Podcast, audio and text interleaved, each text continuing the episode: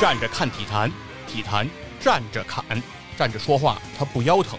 这里有光说不练的细菌佛，这里有 no 看就 BB 的七十一，这里有不懂球尽瞎吹的目击 NBA，这里有你想得到的，这里有你想不到的。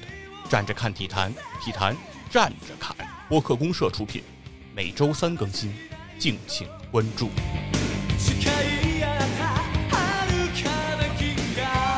大家好，欢迎来到体坛站着侃，我是光说不练的细菌佛。嘿，今天是我一个人一段单口啊。那我今天一个人给大家说点什么呢？众所周知，东京奥运会马上就要开幕了。哎，那么关于东京奥运会的预热呢，我们这个栏目组也是有一定的准备。那在中国代表队当中呢，有一支具有光荣传统的队伍，为中国代表队在金牌榜上、奖牌榜上。做出了卓越的贡献，那这个队伍呢，就是中国乒乓球队，哎，国乒，是吧？国乒呢是我国的这个传统优势项目。那在这个奥运预热期间，哎，我们一定少不了国乒。正好呢，最近国乒也是爆出了一个新闻，是吧？东京奥运会中国乒乓球代表队的阵容也浮出了水面。正好就着这个事儿，跟大家来聊一聊国乒，聊一聊咱们这个出场阵容。那这个阵容具体是什么呢？首先，男单方面是马龙、樊振东单刚，男团就是马龙、樊振东再加上许昕。那执 P 卡，哎，替补的就是王楚钦。这个男子阵容其实是没有什么争议的啊，风平浪静。但是在女子这边，哎，可就要出事儿了。女单方面，单刚的出场阵容是。陈梦和孙颖莎，那女团方面就是陈梦、孙颖莎，再加上刘诗雯。替补方面，哎，执 P 卡的是王曼玉。那东京奥运会和往届奥运会有所不同，哎，乒乓球项目呢，它增加了一个混双的比赛，混双第一次进入到了奥运会，所以东京奥运会的这个乒乓球的金牌啊，从四枚已经增加到了五枚。那代表中国队去参加混双比赛的呢，就是许昕和刘诗雯。这个阵容啊，一经公布，真是在互联网上一时激起千层浪，甚嚣尘上。首先的焦点就是这个刘诗雯，哎，又一次又一次落选了这个奥运女单的比赛。这个事儿一经爆出，哎，那真是一时激起千层浪啊！刘诗雯的支持者。刘诗雯的粉丝，哎，瞬间就攻击了这个刘国梁啊！中国乒乓球现在乒协的主席刘国梁的社交媒体，在这个刘国梁的社交媒体上，把刘国梁已经基本上快骂化了啊！各种批评啊、批判啊，甚至是这种攻击，乃至人身攻击啊，都是这个非常的丰富多彩。刘诗雯的粉丝呢，是非常的激动，各种言论啊，不绝于耳。那知道这个事儿之后呢，首先我的第一个想法就是，我突然的发现啊，刘诗雯的支持者啊非常的众多，而且刘诗雯粉丝的这些行为呢，哎，已经有一些感觉趋向于饭圈化。哎，这里不是说批评这个饭圈不好啊，啊，饭圈呢它也是一个文化现象，我们只是客观的说，就是在这个体育明星刘诗雯。已经有一些逐渐爱豆化，那而刘诗雯的粉丝呢，逐渐的饭圈化，动辄就会出现这种社交媒体的攻击。那我们首先肯定想了解了解，说是为什么刘诗雯的粉丝哎会出现这样的一个情况？为什么是刘诗雯，她可以成为一个爱豆化的明星？这个就是我今天哎想要聊的第一点。那首先说一下刘诗雯啊，刘诗雯九一年出生，很年轻啊，十三岁就进入了国家二队，十四岁就进入了国家一队，是一个少年得志的这样一个球员。那为什么他会逐渐爱豆化呢？我觉得首先啊，首先是刘诗雯的这个外貌，刘诗雯的外貌啊，非常的有特点，不能简单的用什么美女啊来去形容她。这个刘诗雯的这个外貌的特点，首先是她的眼睛。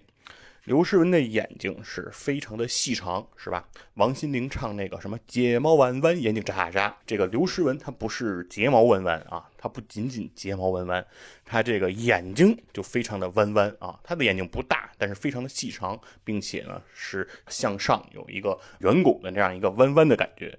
所以说这是一个典型的笑脸儿。什么意思呢？就是刘诗雯哎，正常表情状态她不笑，但是你看着她，她就在笑。那如果刘诗雯笑起来，哎，那那个笑颜就是非常的灿烂，非常的可爱。这个首先我觉得是刘诗雯的外貌，哎，就非常的具有辨识度，并且呢，非常的惹人喜爱。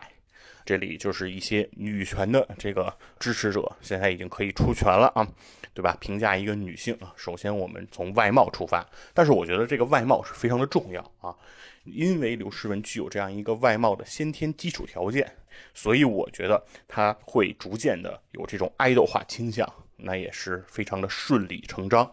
那第二点呢，就是也是和外貌有些相关啊，就是刘诗雯她的这个标签，或者说他的一些这个属性，也和我们平常认为的这个职业运动员，或者说水平非常高的职业运动员有一些不一样。刘诗雯的这个绰号是叫什么呢？叫小枣。哎，这是她早年啊刚进国家队的时候，她这个国家队的老队员郭岩给她起的这样一个外号。哎，认为她这个脸蛋圆圆的。红扑扑的，很可爱啊，一个很可爱的小姑娘，所以就给她起了个外号叫小枣。开始呢，刘诗雯对这个绰号呢不是很满意，对吧？都觉得说像什么这叫什么帝国啊，霸王龙是吧？什么地球绝凶虎啊，对吧？这种绰号显得多么有杀气，多么霸气。小枣儿，哎，是感觉显得差点意思，自己不是很喜欢。但是呢，随着队友间哎这样传开了，大家都叫开了。自己呢，久而久之也就逐渐接受了这样一个绰号。哎，别人叫小枣的时候，刘诗雯也会答应。哎，说的就是我。嗯，那除了这个绰号之外呢，这个刘诗雯号称有三宝。首先，第一宝就是刘诗雯的项链，这个是那个刘诗雯的妈妈送给刘诗雯的一个礼物。刘诗雯呢，每次大赛的时候呢，都会佩戴这个项链，以示说带着妈妈对她的祝福。来参加这个比赛，内心就会比较的安定。那第二宝是什么呢？是刘诗雯有一个随身的布偶的小熊，一个非常可爱的小玩具熊。那刘诗雯也是在每届大赛上，哎，不管去到哪儿，欧洲也好啊，美洲也好啊，非常的遥远，但是也要带着这个小熊。没有这个小熊，那刘诗雯也会感到心神不宁。第三个呢，是刘诗雯有一个随身的小枕头。哎，用以这个长途旅行啊、飞机啊等等的，在在这上面的休息，这个也是刘诗雯的三样宝物。大家也可以看出来哈，就是刘诗雯的这些属性，感觉上少女感十足，对吧？并不是像我们平时想见的这些之前的国乒的这些女国手的这种形象，对吧？比如我们一想到这个邓亚萍，是吧？霸气十足，每一次击球之后啊，都会有一声暴喝啊，是吧？震慑对手的心灵。那比如说像王楠展示的那种大将风度，是吧？感觉在球场上也是这种从容镇定。张怡宁更不用说了，是吧？面无表情，没得感情的杀人机器，是吧？对面不管是谁啊，不论发生什么样的事情，张怡宁都心如止水。以上谈到的这几位都和这种少女感感觉离得比较远，但是刘诗雯嘿却有着截然不同的一种感受。那所以说这个也是我认为她能够爱豆化的一个比较重要的原因。第三点我们可以看到的是什么呢？是这个刘诗雯她的这个竞技表现方面，哎，和刚才提到的这几位前辈也是有着不一样的这个感受。对之前提到的这几位前辈啊。在这个国际大赛上，给人感觉就是一经啊，代表这个中国队出场，哎，代表中国女队一站在赛场上，那就赢得的就是无数的鲜花和掌声，对吧？给中国队就带来的是无尽的荣誉。而刘诗雯她的职业生涯的开端，哎，却和几位前辈有所不同。刘诗雯第一次担纲这个中国女队的一单，是吧？就是地位最重要的这个一单。那就遭遇了等于他在人生赛场上的一次重大的滑铁卢。事情呢，还得把时间哎拨回到二零一零年的五月三十号，哎，那正是第五十届世乒赛的这个女团决赛。中国队迎战的对手是谁呢？是新加坡女队。当时这个二零一零年的这个中国乒乓球女队啊，正值这个王楠和张怡宁退役。张怡宁呢是在零九年全运会之后，哎，就宣布了退役。那一零年的这个中国乒乓球女队呢，其实是面临一个诸侯并起的这样一个情形。队中的李晓霞、郭岩、郭跃、刘诗雯和丁宁都是非常具有实力的选手，但是同时呢，感觉上也确实缺少像之前王楠、张怡宁这样的领军人物的这种局面。那在这个对阵新加坡女队的这个比赛的时候呢，主教练施之浩。中国女队的主教练施之浩，他就派出了一个截然不同的阵容。他并没有把之前参加过北京奥运会的郭跃和这个更具有经验的李晓霞放在这个一单的和二单的这样一个地位上，而是派出了刘诗雯和丁宁两个人来担纲这个中国队的核心阵容，由这个老将郭岩坐镇三单。当时的丁宁只有二十岁，而刘诗雯，我们今天的主角也只有十九岁。正是这样，两个年轻人啊，在这次比赛中被赋予了重任，肩上的压力也是可想而知。那比赛就开始了，和新加坡的这个女团决赛一触即发。那首盘比赛，丁宁对阵的是冯天薇。丁宁的开局非常顺利啊，是以十一比八和十一比三连胜两局。在丁宁对阵冯天薇的这个局面中，丁宁可以说是先声夺人。但是呢，后面的发展却不顺利了。年轻的丁宁没有顶住对手的反扑，哎，以这个八比十一和两个九比十一连输三局，遭遇了逆转。那也就是中国队上场的第一名选手丁宁就输给了冯天薇，中国队大比分零比一落后。第二盘出阵的就是刘诗雯了，年仅十九岁的刘诗雯对阵的是新加坡的老将王月谷。年轻的刘诗雯一上来就连输两局，这个零比二的落后。但是在第三局中以十一比二轻松扳回一局，哎，感觉这个士气又找了回来。不过第四局以十比十二输掉了，国乒大比分零比二落后。这个时候的中国乒乓球女队已经站在了悬崖边，因为如果再上场的郭岩继续输掉比赛，那中国队就将以零比三被判负，并且耻辱的哎被刷秃。被横扫出局，这个是中国乒乓球女队绝不能接受的。而老将郭岩确实不负众望，在对阵孙贝贝的这个比赛当中，郭岩以六比十一先输一局的情况下，之后后起反扑啊，连扳三局，以三比一的比分为国乒扳回一局。那第四盘，中国队延续了这个继续夺冠的希望，那刘诗雯作为一单就继续登场。刚刚输球的刘诗雯对阵上的就是刚刚赢了丁宁的冯天薇。在这个比赛当中呢，刘诗雯一上来就七比十一先输一局，但是第二局她很快就会以十六比十四艰难扳平，是吧？十一个球一局的这个比赛，但是最终的比分已经拉到了十六个球才决出胜负，可以说是非常的艰难。那在第三局当中呢，冯天薇又以十一比七拿下了第三局。那刘诗雯又落入了下风，但是很快第四局，刘诗雯十一比九赢了冯天薇。那比赛进入了关键的第五局，哎，也就是说，在这一局当中，如果冯天薇战胜刘诗雯，那新加坡代表队就将宣告获胜；而刘诗雯如果能够顶住压力战胜冯天薇，那中国队能够夺冠，还保留了一线的生机。但是事与愿违，刘诗雯没能顶住压力。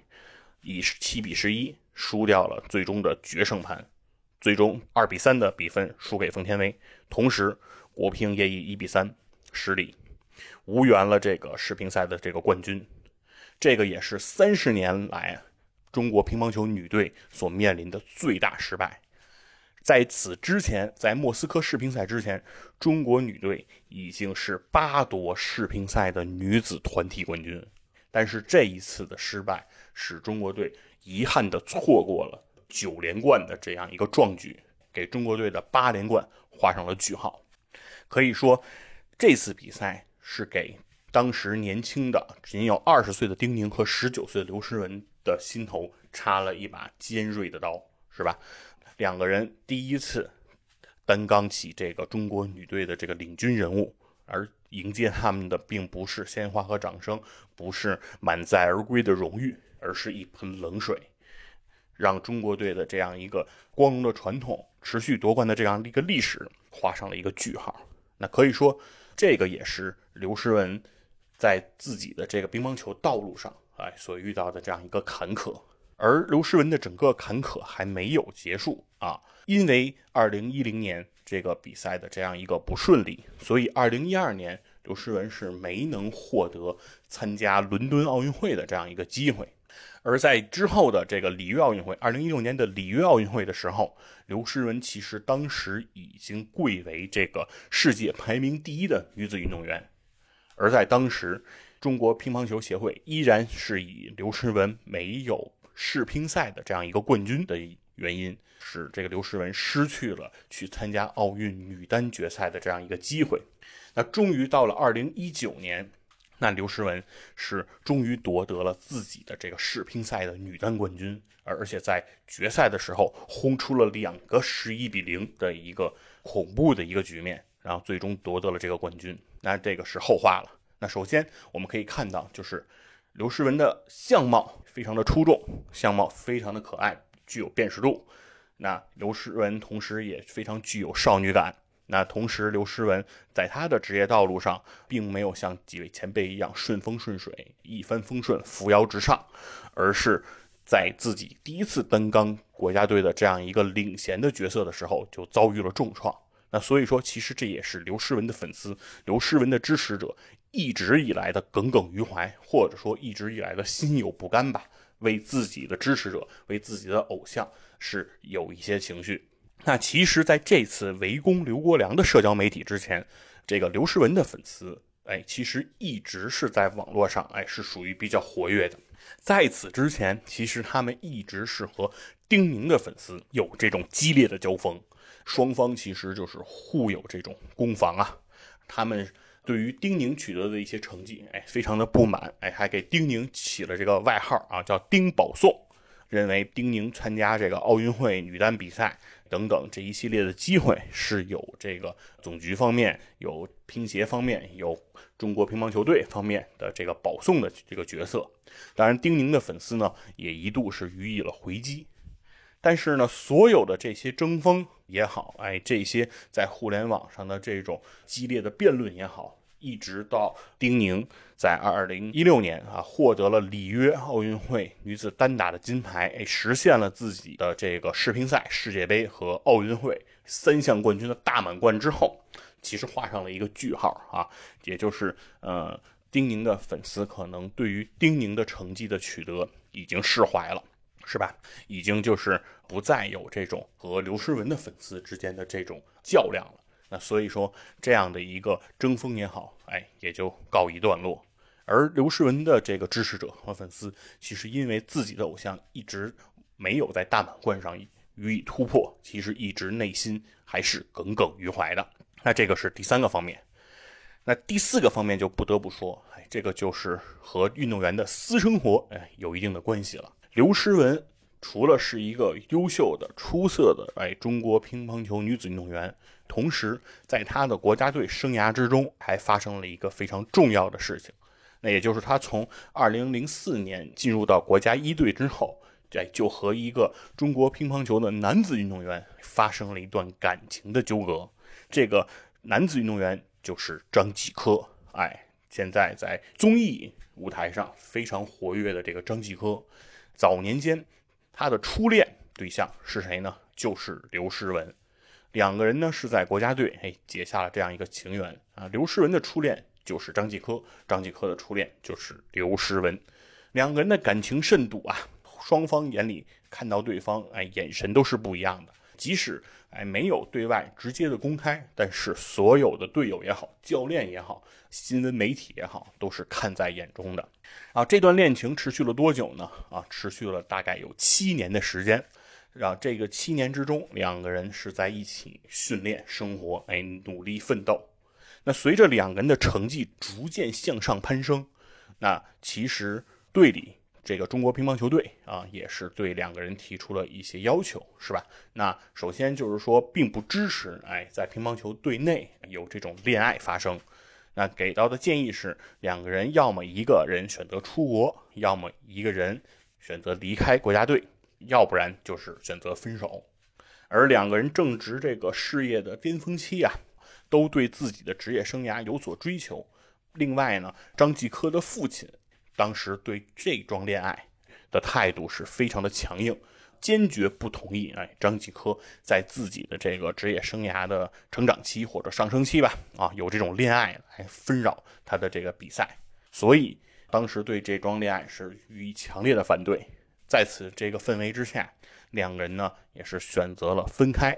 在分开之后，其实两个人的这个职业生涯都有了一个突飞猛进的发展。哎，尤其是张继科这边，成为了中国男子乒乓球运动员历史上的第三个大满贯选手，也是最快夺得大满贯的这样一个选手。而刘诗雯呢，也逐渐攀上了自己的这样一个呃运动生涯的巅峰。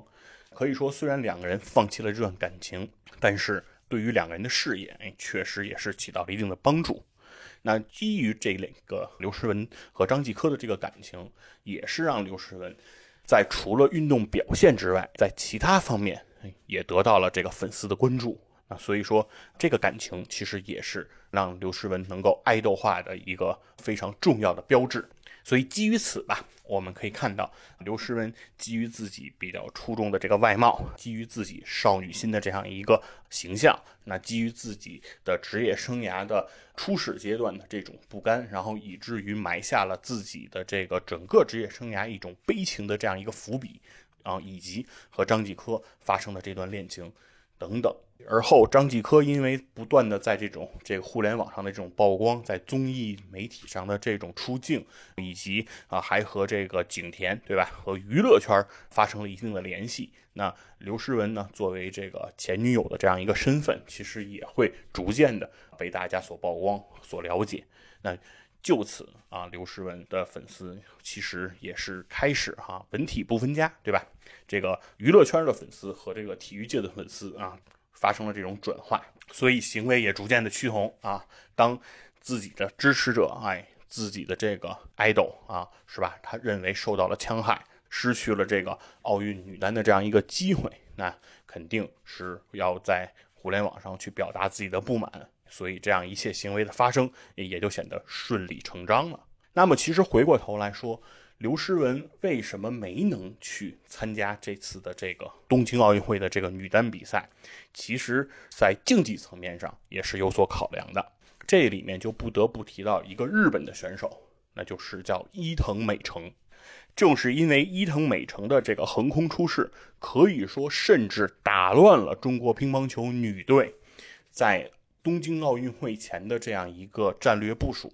在这个伊藤美诚横空出世之前，其实中国代表队对于东京奥运会的一番的这种安排也好，一番的战略也好，哎，是有着一个初始的一个步调的。但随着这个天才少女的出现，哎，这个整个的步调被打乱了。那所以我们现在就得说一下这个伊藤美诚。刚才说了，伊藤美诚，哎，我称她为天才少女。那这四个字儿，伊藤美诚是绝对担得起的。在两千年十月份才出生的这个伊藤美诚，哎，是现在也是非常年轻的这个乒乓球选手。那早在他十岁的时候，在二零一零年，他就参加了全日本的乒乓球大赛，和这个全日本的专业选手进行这种角逐。在淘汰赛阶段，伊藤美诚收获了自己的首场胜利。那这一胜利也创造了一个记录，那就是参加全日本乒乓球大赛。最年轻的这个获胜记录，在此之前，这个记录的保持者是谁呢？正是鼎鼎大名的日本乒乓球女子运动员，哎，瓷娃娃福原爱。福原爱保持的这一记录，正是被伊藤美诚所打破。那伊藤美诚的很多记录其实都与年龄相关。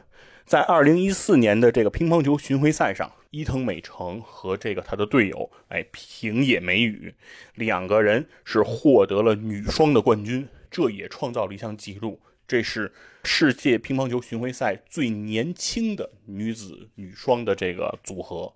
两个人的年龄在夺冠的时候加在一起是二十七岁零一百四十五天，两个人加在一起才二十七岁一百零四十五天呀，平均都不到十四岁，就已经获得了冠军，获得了世界冠军的头衔。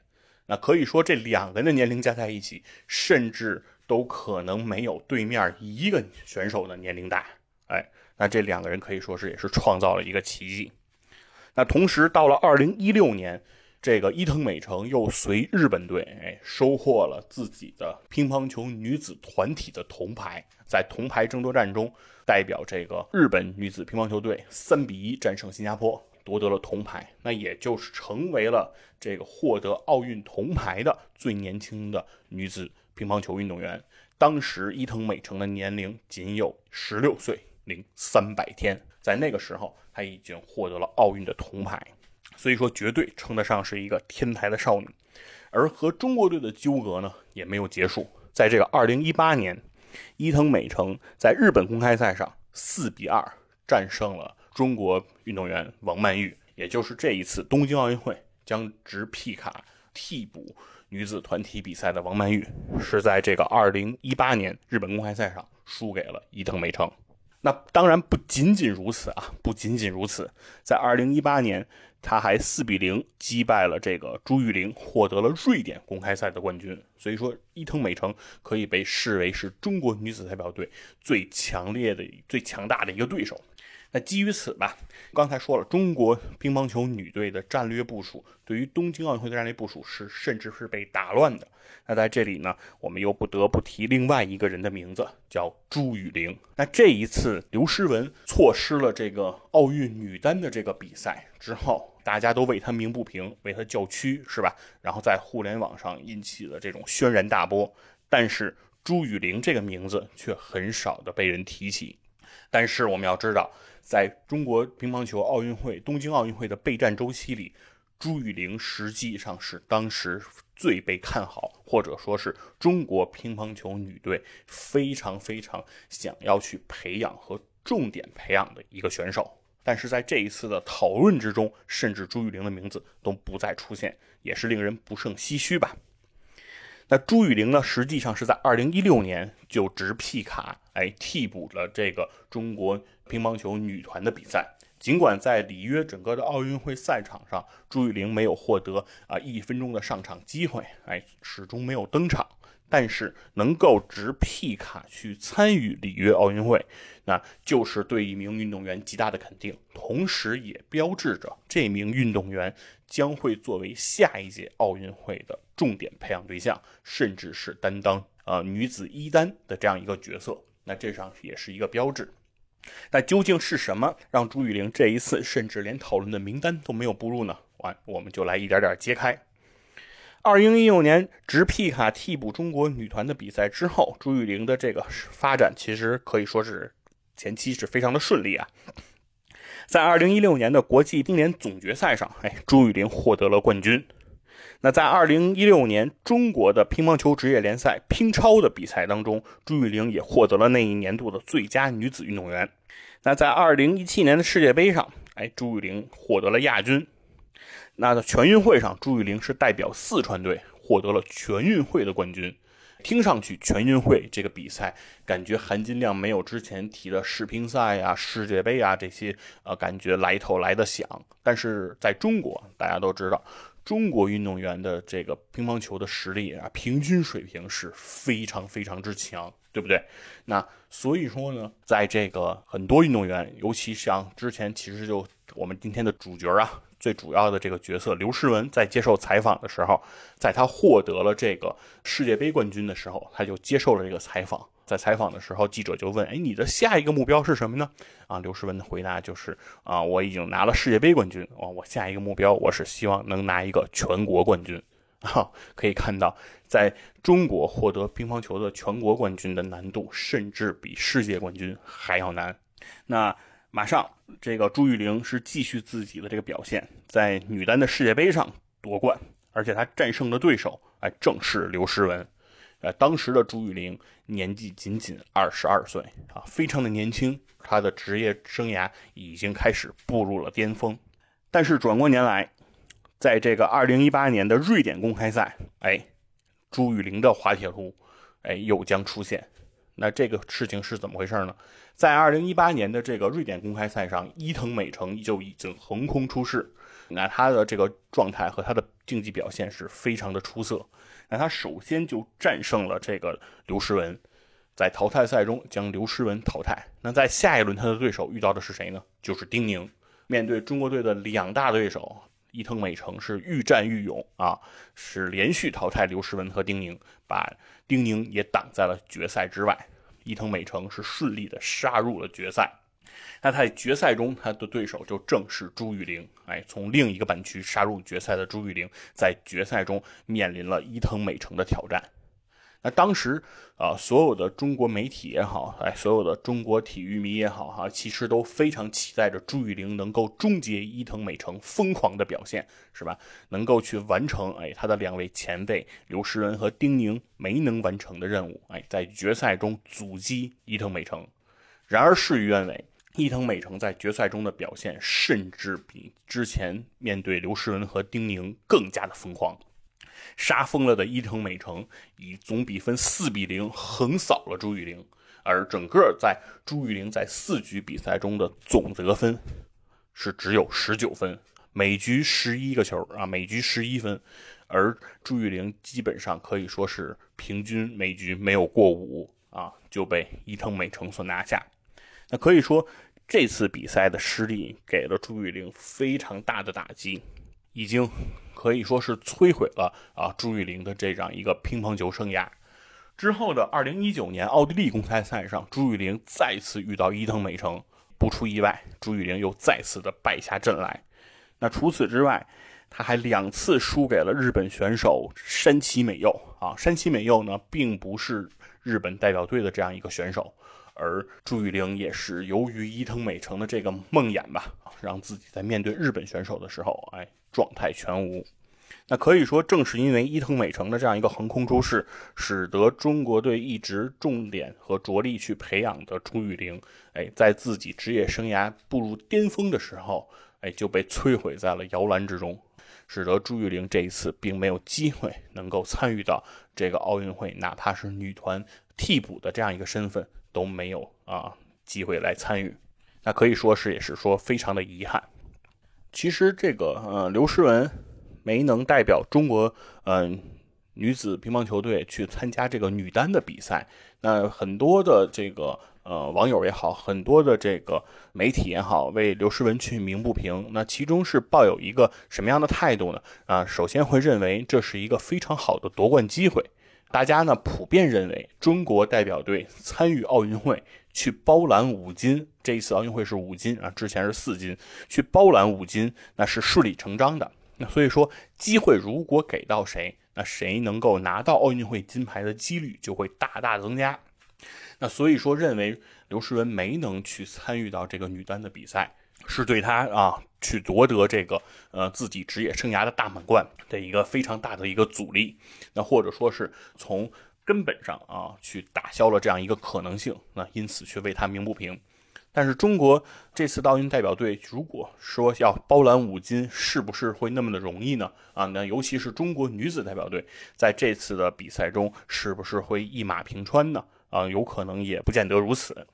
首先，从盘外招方面，之前刘国梁主席是在这个奥运备战之中，已经和日本的这个东村山市哎达成了一个协议，是说呢，希望中国乒乓球队哎能够提前到达日本，在自己的这个奥运的备战的冲刺阶段，将自己的这个冲刺训练放在这个日本的东村山市来进行。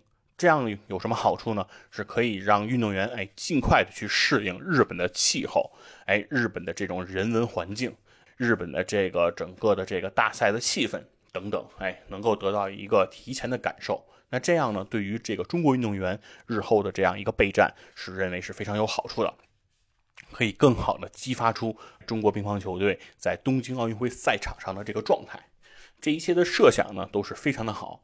然而，在日前呢，这个东村山市也是和这个中国乒乓球协会哎取得了联络，最终呢是拒绝了中国乒乓球队到日本东村山市来进行备战的这样一个计划。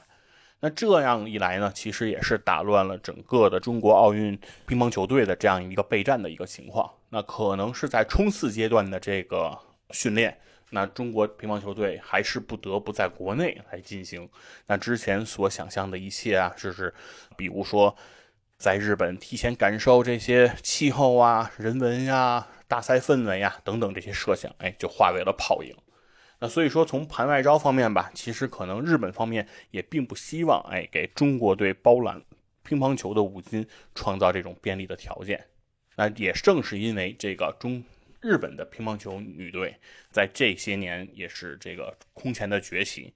现在他们的队中已经有了这个伊藤美诚、石川佳纯、哎平野美宇三个非常具有实力的这样一个选手。那携这个东道主主场之力，那非常的容易给中国队到造成麻烦。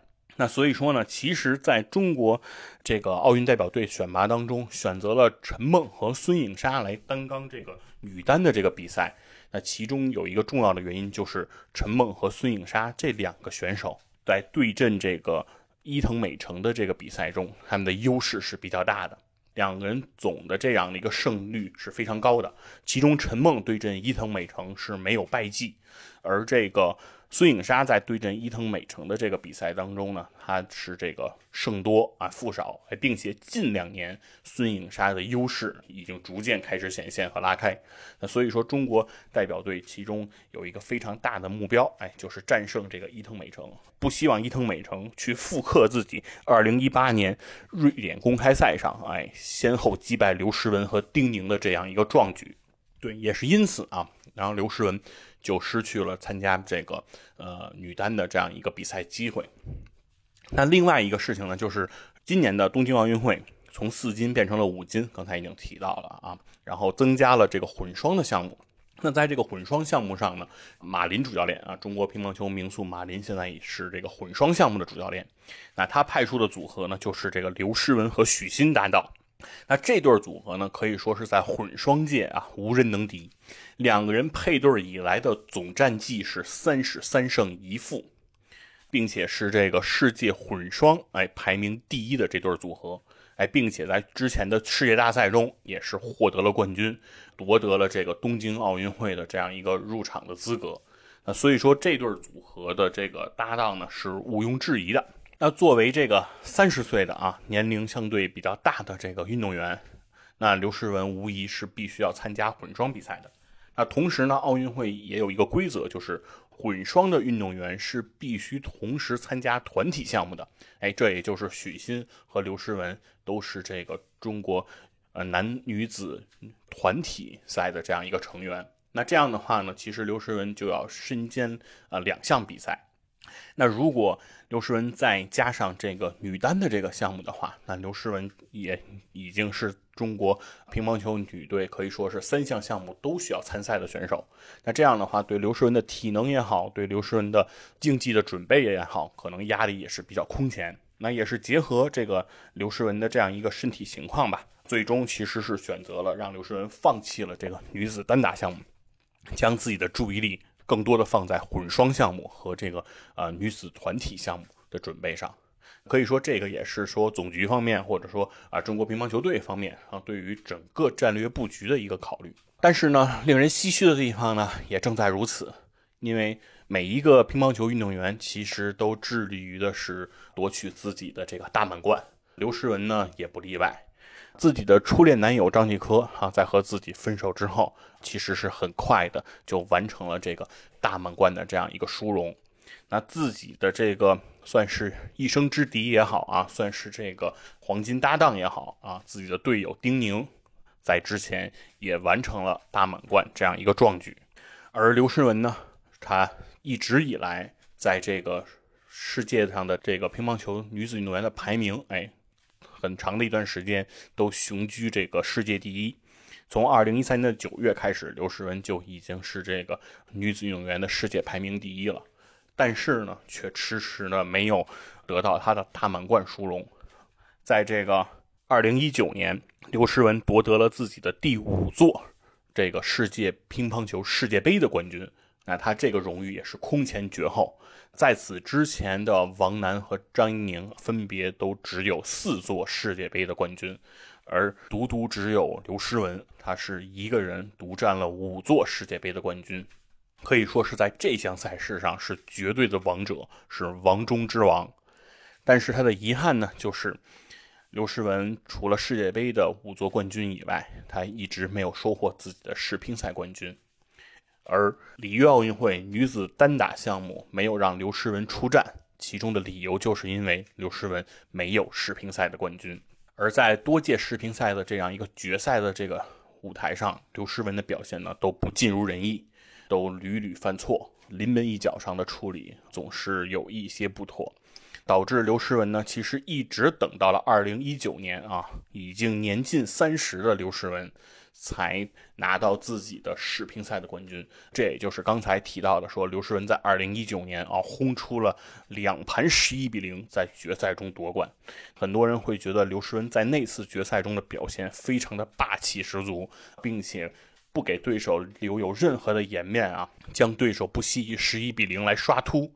因为很多时候大家都知道，在乒乓球比赛中有一些不成文的规定哈，就是如果是打到十比零的时候，那可能会选择性的让一个球啊，避免场面太难看。但是刘诗雯却并没有这样去选择啊，给了对手两记十一比零。那这个也是说。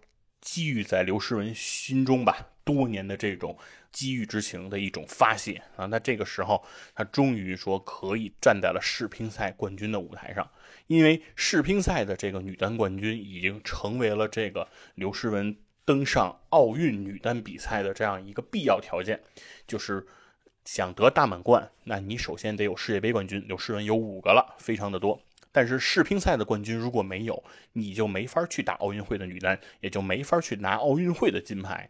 那等于对刘诗雯来说，她首先是必须要拿到世乒赛的冠军。那终于在二零一九年，她得偿所愿。那如果一切顺利，东京奥运会如果能够如期的在二零二零年举办，毫无疑问，刘诗雯就将获得奥运女单的出战资格，因为她是二零一九年的世乒赛冠军。但是事与愿违啊，由于疫情的出现，导致东京奥运会从2020年延期至了2021年。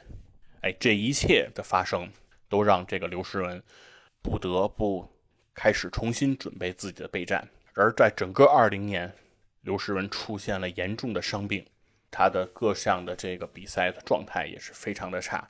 长期的伤病导致自己的训练极不规律。让自己的竞技状态和在各项赛事中的表现啊，并不尽如人意。转过年来，到了二零二一年，刘诗雯的身体状态的恢复啊，已经逐渐的 OK，已经开始可以去适应这种大强度的比赛。然而，在这个时候，孙颖莎和陈梦也已经在不经意间崛起，在对阵伊藤美诚的比赛中，两个人都取得了骄人的成绩。陈梦加上孙颖莎两个人，其实一共也就只有一个世乒赛的女单冠军。但是在这一刻，大家的选择或者说大家的倾向，已经不再去考量这个世乒赛的女单冠军了，而是更多的去选择是说对于伊藤美诚这样一个战略武器的这样的一个应对。那所以让刘诗雯再一次和这个奥运女单的比赛失之交臂。那在这一次的这个阵容的选拔上呢，也和以往呢有所不同。那首先第一个呢，就是在以往之中，这个世乒赛的女单冠军，在这个出战奥运会的比重上是非常的啊，占占占比是非常大的啊。那这个是非常重要的一环。而在这一次的这个呃东京奥运会最终的阵容选择上，并没有去强过分的去强调世乒赛女单冠军的成色。那这一点来说，可以说是让刘诗雯的支持者和刘刘诗雯的粉丝啊，非常的不满。而在这个整个的选拔的过程中呢，也是出现了一系列的改革。啊，这一次的选拔呢，并不是中国乒乓球女队教练组的这样一个决定，也不是中国乒乓球协会刘国梁个人的一个决定，而是成立了一个领导工作小组，这是一个集体的决议。而在这个选拔过程的会议中呢，也是曝光出了一些这个选拔的这个流程的片段。那从这个过程当中，也是可以看到一些有意思的一个局面吧。呃，在整个这个选拔过程中呢，不仅有这个教练员的发言，那，同时呢，其实还有这个乒协这个参谋部啊，对于奥运准备的这样的一个阵容的一个选择的意见。那这个参谋部中呢，其实就有一些这个。之前的乒乓球教练名宿的参与啊，比如说这个陆元胜指导、李晓东指导、尹霄指导啊，都对这个阵容发表了自己的意见。而整个的这个意见当中呢，大家都感觉到。是众口一词啊，大家的意见都是非常的一致，其实就是和我们之前节目里爆出的那个阵容，那可以说是一模一样啊。每一个人对这个阵容上来的第一句话，基本上都是我非常同意啊，基本上都是在补充一些理由啊，并没有提出新的意见。对于人选参加哪个项目，大家的内容都是非常的一致的。除此之外呢，这次这个阵容的选拔呢，还邀请了三位女子大满贯选手进行自己的意见。那其中就包括这个张怡宁、王楠和这个李晓霞。在这个王楠的这个回答之中呢，和张怡宁他们俩的那个语言其实也是非常的一致，都是说啊非常认同领导哈和教练的这样一个意见和前辈的意见，只是给出了一些补充的理由啊，并没有提出一些异议。那李晓霞的这个态度呢，就更加的有趣。他在完全认同领导和教练的这样一个意见之后啊，还加上了对于张怡宁和王楠啊两位前辈、两位师姐意见的这个认同。那所以说，整个的这个选拔之中呢，其实是没有出现任何的讨论和疑议的啊。整个流程我认为非常的顺利。那这种顺利呢，从另一个方面又感觉到了有一点点不正常，对吧？因为毕竟这是一个集体决议，之所以要集体决议，就是要想要听取各方的不同意见。而如果集体决议大家没有不同意见，那其实不如就一个人拍板，或者说让一个教练组拍板，那就足够了，对不对？那你整个走的这些流程的目的又是什么？确实是让人感觉到扑朔迷离。感觉是在做一场表演也好，在做一场秀也好，目的难道仅仅是为了堵住悠悠之口吗？所以说，给人感觉其实这一次的奥运阵容的选拔，从它的流程上，从它的程序上，到最终的结果上，确实留给人了无数的遐想和遐思。所以说，当粉丝看到这一幕的时候，有这样的一些反应啊，和相对过激的这些行为。感觉上也是有迹可循啊，也并不是说单纯的无理取闹。而伴随着这个刘诗雯的最终悲情的这个落选吧，基本上可以宣告刘诗雯已经和自己的职业生涯大满贯啊，已经可以说是失之交臂了。因为如果再到下一个奥运周期，那届时刘诗雯已经将年满三十三周岁。那作为三十三岁的这个运动员，能否继续为国出征，在巴黎奥运会上哎崭露头角？那可以说是，其实，在竞争激烈的这个中国乒乓球队来说啊，其实说是非常的困难的。呃，怎么说呢？就是有一句话吧，叫“没有人能永远年轻”，而可悲的就是永远有年轻人出现。对，那所以说，刘诗雯的职业生涯可以说是在东京奥运会之后，应该也是会画上句号。那可以说是一个具有大满贯实力的运动员，但是却因为种种原因啊，无法攀上这一高峰。那在谈到其实刘诗雯之后呢，我就不由得想到了中国女子乒乓球队的又一另一个，也是我们中国的天才少女。我们说伊藤美诚是一个天才少女，那我们中国乒乓球队其实也是有着自己的天才少女，她就叫郭跃。郭跃呢？他的这个成就也是非常的斐然啊！他是十二岁就进入了国家队的一队啊，这是非常年轻的一个壮举。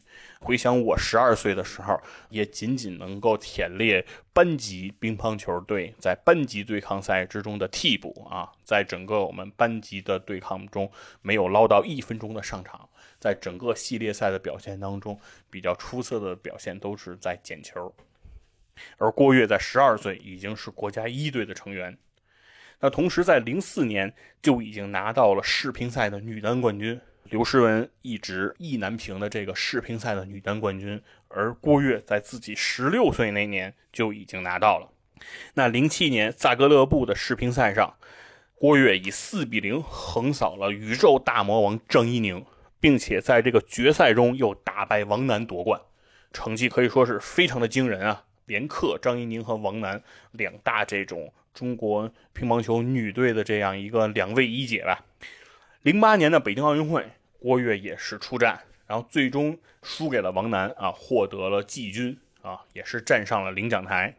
但是从二零一零年开始，这个郭跃的职业生涯呢，也是步入了自己的一个呃，算是这个下坡路吧。啊，二零一零年的广州亚运会上，郭跃是输给了李晓霞。那同时呢，在这个莫斯科的这个世乒赛上，哎，郭跃也是没有能够出场啊，并且从二零一零年开始，石志浩就将郭跃逐渐的沦为了国家队的替补。之前成绩非常显著，十六岁就拿到世乒赛冠军，哎，零七年能够击败张怡宁和王楠的这样一个选手，但是在一零年的时候就开始在国家队便沦为了替补。那最终呢，郭跃呢是被调整出了国家队，哎，从国家队将他开除。那其中的理由呢是说郭跃屡次的去违反队规啊，无视中国乒乓球国家队的纪律。那这一点呢，其实也是有一些反馈吧，就是在郭跃进入国家队的时候是非常年轻的小孩嘛，非常年轻的这个呃运动员。那在他刚刚进入国家队，在零六零七年那个时候，那郭跃呢已经是具有世界冠军的头衔，但是在队内呢啊依然是这种啊小孩的身份。那所以郭跃也有一些非常率性啊的这个行为，比如说每一次这个。国家队训练啊，五点钟的时候铃就会打响，哎，下课铃一响，只要下课铃一响，郭跃一定是第一个时间迅速的收拾好包，然后转身离开训练场。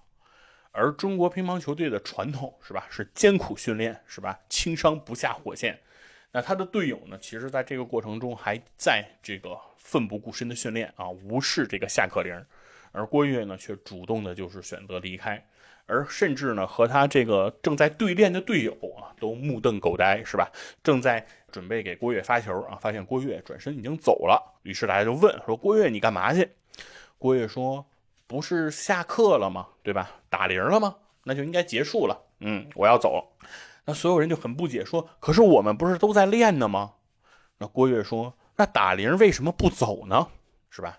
可以看出来，就是。”郭跃可能和这种中国乒乓球队的这种集体的氛围，是和这种严格要求自己啊、自律图强这整一系列的氛围，在这个天才少女身上，我们看到了一种桀骜不驯。那所以说，后期对于郭跃说无视国家队纪律啊等等的这些说法吧，那也可以说是并不是说一点无迹可寻的。那之后呢，虽然郭跃被调整出了国家队，但他的乒乓球职业生涯并没有结束。他依然在这个中国的乒乓球职业联赛乒超中啊去表现，但是呢，他和俱乐部的关系也非常的不好，屡次因为合同纠纷等等问题啊和俱乐部有一些闹僵，关系处理的非常的尴尬。最为严重的一次呢，就是在一次这个乒超联赛的比赛当中，郭跃拒绝登场比赛，他的理由是，他和王楠哎同为这个世界冠军，都是世界冠军头衔的持有者。啊，然而他认为王楠的赢球奖金的比例是比他要高的，他认为给予王楠的政策更优厚，而给予他自己的政策不如王楠。他要求同为世界冠军要享受同样的待遇，他要求把自己的奖金调整为跟王楠一样，否则他就将拒绝登场。而俱乐部呢，并不愿意让步啊。那在此过程中，郭跃的表现也是非常的强硬。在比赛中拒不出场，那这样的一个举动也让当时王楠非常的不满啊！王楠大声的斥责郭跃说：“我们全都在这里等你啊，就为了你一个人，我们没办法进行比赛。你这样做是不是太过分了？”可以说，整个郭跃的整个的表现呢，既表现出了他天才的一面，但同时也像很多天才一样，他的桀骜不驯可能让自己的光辉的闪耀时间并没有大家想象的那么长。所以郭跃在随此之后，也很快的在自己的职业乒乓球赛场上消失了自己的身影，然后最终选择了退役。啊，可以说，一个本该擎起中国乒乓球女子项目大旗的这样的一个领军人物的潜力型的选手，在自己的整个职业生涯中，虽然也取得了常人无法企及的生涯高点，但同时也过早的啊消失了自己的锋芒。令人不胜唏嘘吧？可以说呢，这个整个呢，其实就是今天啊，我们这期节目吧，跟大家能够聊到的话题。随着刘诗雯啊失去了参加东京奥运会女子单打项目这样一个话题所引申出来，刘诗雯的粉丝逐渐有饭圈化的这样一个倾向啊，刘诗雯也逐渐的爱豆化。那我们也解读了刘诗雯为什么会发生这样一个变化的原因。那同时呢，我们也看到了说这一次的用人选人，中国乒乓球队主要的针对性也是非常的强啊，目标就是日本队，那目标就是日本队的伊藤美诚。那同时，通过伊藤美诚这样一个天才少女吧，我们也不禁的回忆起了属于中国队的这样一个天才少女郭跃。我们也从郭跃的整个的生涯轨迹中啊，看到了一个天才的崛起，一个天才的绽放。最终，他的桀骜不驯让一个天才就此消失在人们的视野当中。其实，有的时候会感觉到体育可能就像人生吧，啊。我们看到了，在这个赛场上形形色色的人。在此之前，我们可能会认为国乒的这些选手就是一个个为中国赢得荣誉的这样一个机器，他们上场就是胜利，赢赢赢，不断的赢。但其实，通过这次刘诗雯失去奥运女单的这样一个比赛，我们也不禁的可以想到，其实赛场上的每一个国乒运动员，他们也是活生生的人，他们也是有血有肉的人。在节目的最后吧，其实用这个刘诗雯的初恋男友啊张继科在采访中的一段话做一个收尾吧。就是张继科在采访的时候说，为什么会选择当一个运动员？他说，作为一个参与竞技体育的人，当你赢得胜利的时候，是会升国旗、奏国歌的。那这一点上来说。即便你是明星，哪怕你是企业家，你取得你辉煌的成就的时候，都不会有的这样的一个场面。